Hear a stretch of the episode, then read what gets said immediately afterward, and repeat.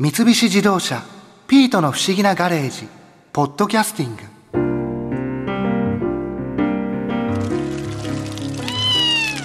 こんにちは。ああカオルさん。あ新一さん洗車ですか？珍しいですね。ほら久しぶりにアウトランダーを出したから。あそっかごめんなさい。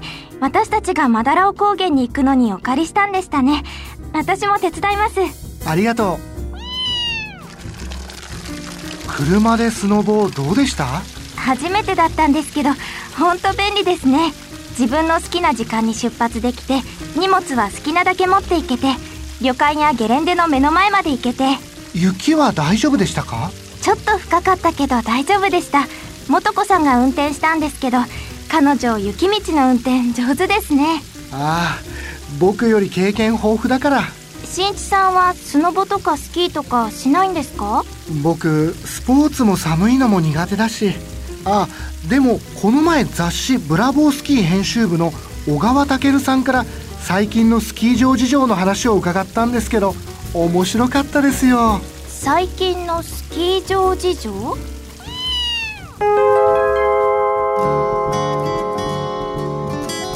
川さんここのはい。岩岳スキー場っていうのははい人気のスキー場なんですか、そうですね。白馬村でもちょっと標高は低いんですけれども昔から学生スキーの聖地と言われているようなスキー場でアルペンスキーだったりとか基礎スキーの大会をもう昔からずっと行われているようなスキー場なんですけど今はまあそういったスキーとともに新設、まあ、パウダーが滑れるスキー場の一つとして白馬村でもとても人気のあるスキー場の一つですね。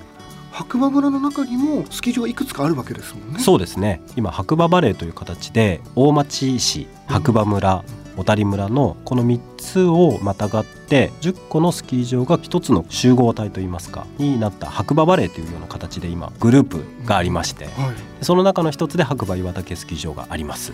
でここのスキー場のいいところがバックに控える北アルプスに向かって滑っていくような斜面がありまして北アルプスに向かって滑っていく斜面。そうですね。はい白馬村のスキー場ってほとんどが東向きの斜面になってるんですね。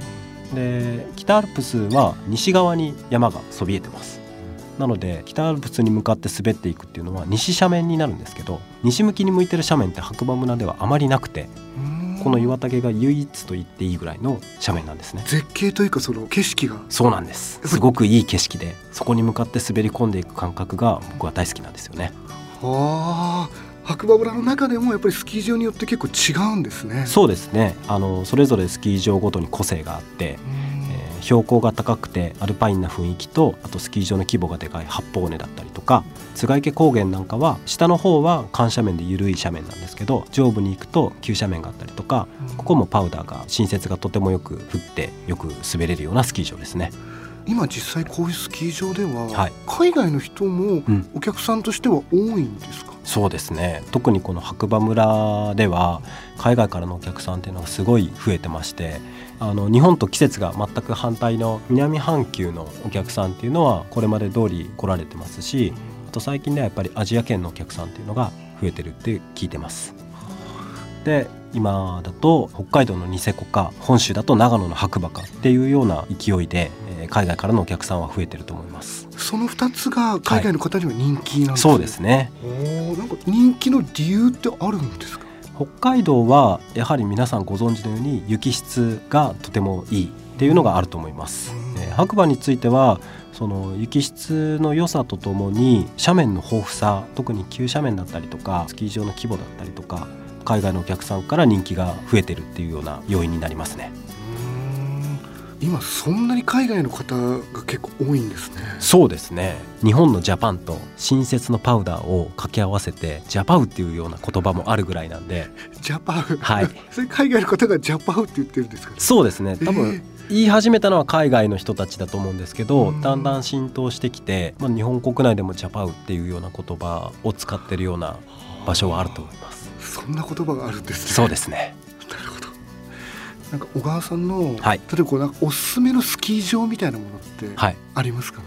おすすめのスキー場ですか？はい、もしくは人気のあるスキー場。はいはい。は いあの苗場スキー場は特にあの今年55周年っていうことで55にちなんだいろいろなキャンペーンをやられたりしてるので他とちょっと違った楽しみというか面白さっていうのはあると思います。55にちなんだキャンペーン。はい、まあ、例えば3月20日にですね苗場大滑走っていうイベントも行われます苗場大滑走。そうです。苗場の山頂からベースまで一気に滑り降りるっていうようなイベントがありまして。それも一人一人ってみんなでってことなんですか？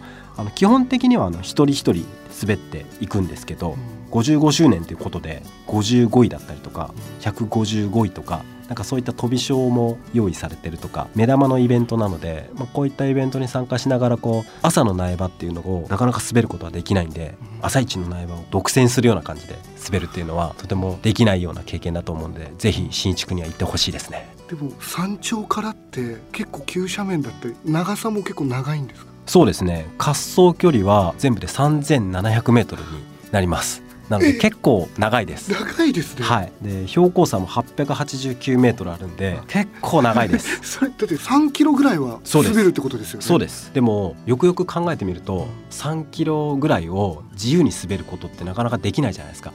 例えばゲレンデで滑ろうと思っても前に人がいっぱいいたりとかうんここ滑ろうと思ってたのに例えばピュッと入ってこられたりとかそういったことをなしで自分のペースでうん。3キロぐらいを上から下まで滑ってこれるっていうのはこれはなかなかできない体験なんで。それだからちょっと楽しそうですね。で必ずしも早く滑ることが目的ではないので上から下まで滑って降りてくることが目的なんで。自分のペースでで転んでもいいしそうです。楽しみながら滑っていけばいいってことそうです。まさにそうです。へえそれで別に誰でも参加できるってことなんですね。そうです。の滑れる人であはい。れば、スキーヤーもスノーボーダーも問わず誰でも滑れるので。それはそのイベント自体は初めて？そうですね。今年初めて開催されるイベントなのでうん。記念すべき第1回に参加するっていうのもいいんじゃないですか。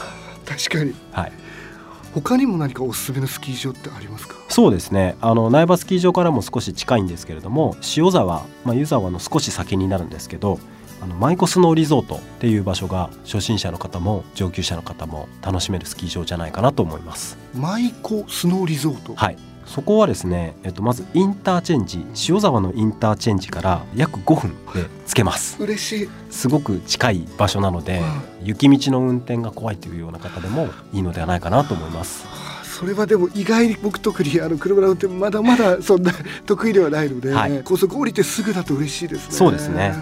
であとですね今条件付きで開放されてる非圧雪のコースっていうのがあるんですけど、うん。まあ、そこも結構滑走距離っていうのが長くて約1キロでシャドウも32度あってただあの普段はなかなか開けないコースなので降雪があった時にはとても楽しめるようなコースですしあとスキー場のベース部分は結構緩斜面が多いので家族連れだったりとかカップルファミリーにもとてもおすすめできるスキー場ですね。条件付きで開くっていうのは、はい。その天気あとは雪の状態ってことですか？そうですね。あのピークパフォーマンスオフピステゾーンという名前でそれこそ降雪があったりとかそういった条件の時にだけ開く幻のっていう言い方もあれですけど滑った時にこう新雪がこう顔までブワッと上がるような感じになるとか。なんか滑ってみたくなりますね。そうですね。せっかく空いてたらぜひ挑戦してみる一見の価値はあると思いますね、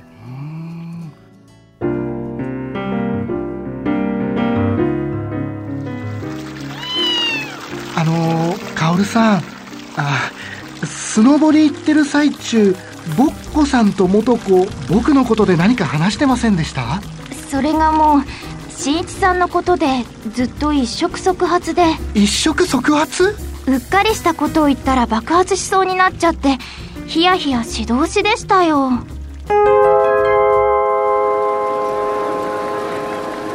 元子なんでニューヨークから戻ってきたの？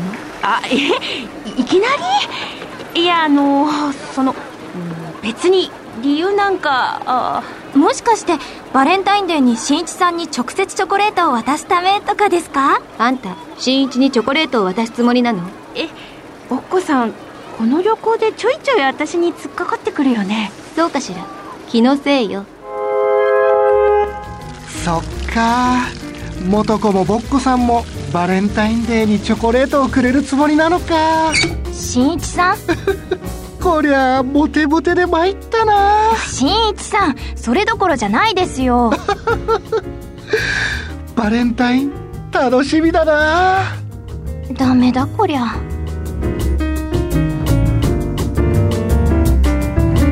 三菱自動車「ピピートの不思議なガレージポッドキャスティング。このお話はドライブアットアース三菱自動車がお送りしました。